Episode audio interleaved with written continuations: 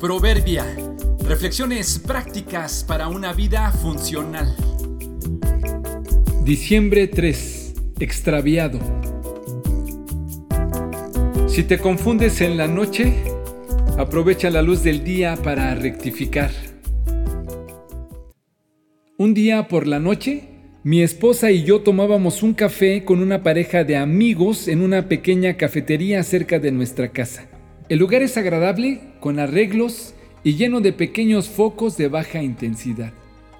Por cuestión de la época ya se encuentra adornado con arreglos navideños y un gran árbol artificial lleno de esferas y otros motivos. Escogimos una mesa cerca del árbol. En medio de la plática, noté que llegó volando y se posó en la punta del árbol un hermoso y diminuto colibrí con su frágil piquito picaba una escarcha color dorado que rodeaba el árbol. Luego de varios minutos voló hacia otra sección del lugar y más tarde regresó a posarse en el árbol.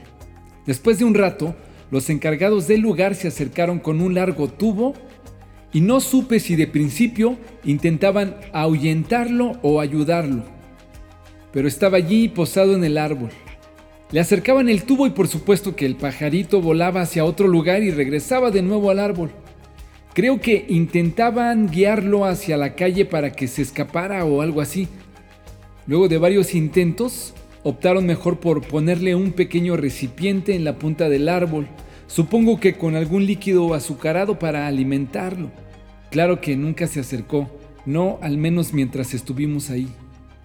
Salimos del lugar y ya no supimos en qué terminó la historia. Mientras observaba la escena, pensaba en las razones por las que un colibrí estaba en una cafetería, posado en un árbol de Navidad artificial a esas horas de la noche. Seguramente se perdió de regreso a su nido, quizás se confundió en su regreso, quizá le atrajo el árbol con sus adornos llamativos. Luego me pregunté qué hubiera sucedido si los encargados hubieran logrado echarlo del local, ¿sabría cómo conducirse de noche? ¿Estaría más seguro dentro o fuera de la cafetería? No pude evitar también pensar en cuánta gente, al igual que el colibrí, han perdido el rumbo, confundidos, buscando un refugio en las apariencias, en un árbol artificial que se parece a uno natural.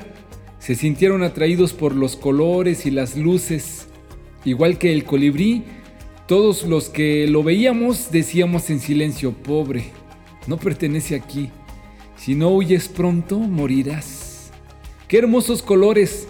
Lástima que aquí no pueden lucir. Quizá un colibrí perdido te pueda ayudar a entenderlo. Ese ambiente donde te has metido te atrajo con engaños. Tú no perteneces ahí. No estás hecha para eso. No estás hecho para eso.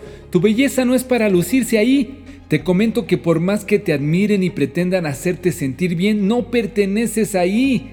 Si lo descubres, si sabes que ese no es tu lugar, te aconsejo que no tomes nada de lo que te ofrecen.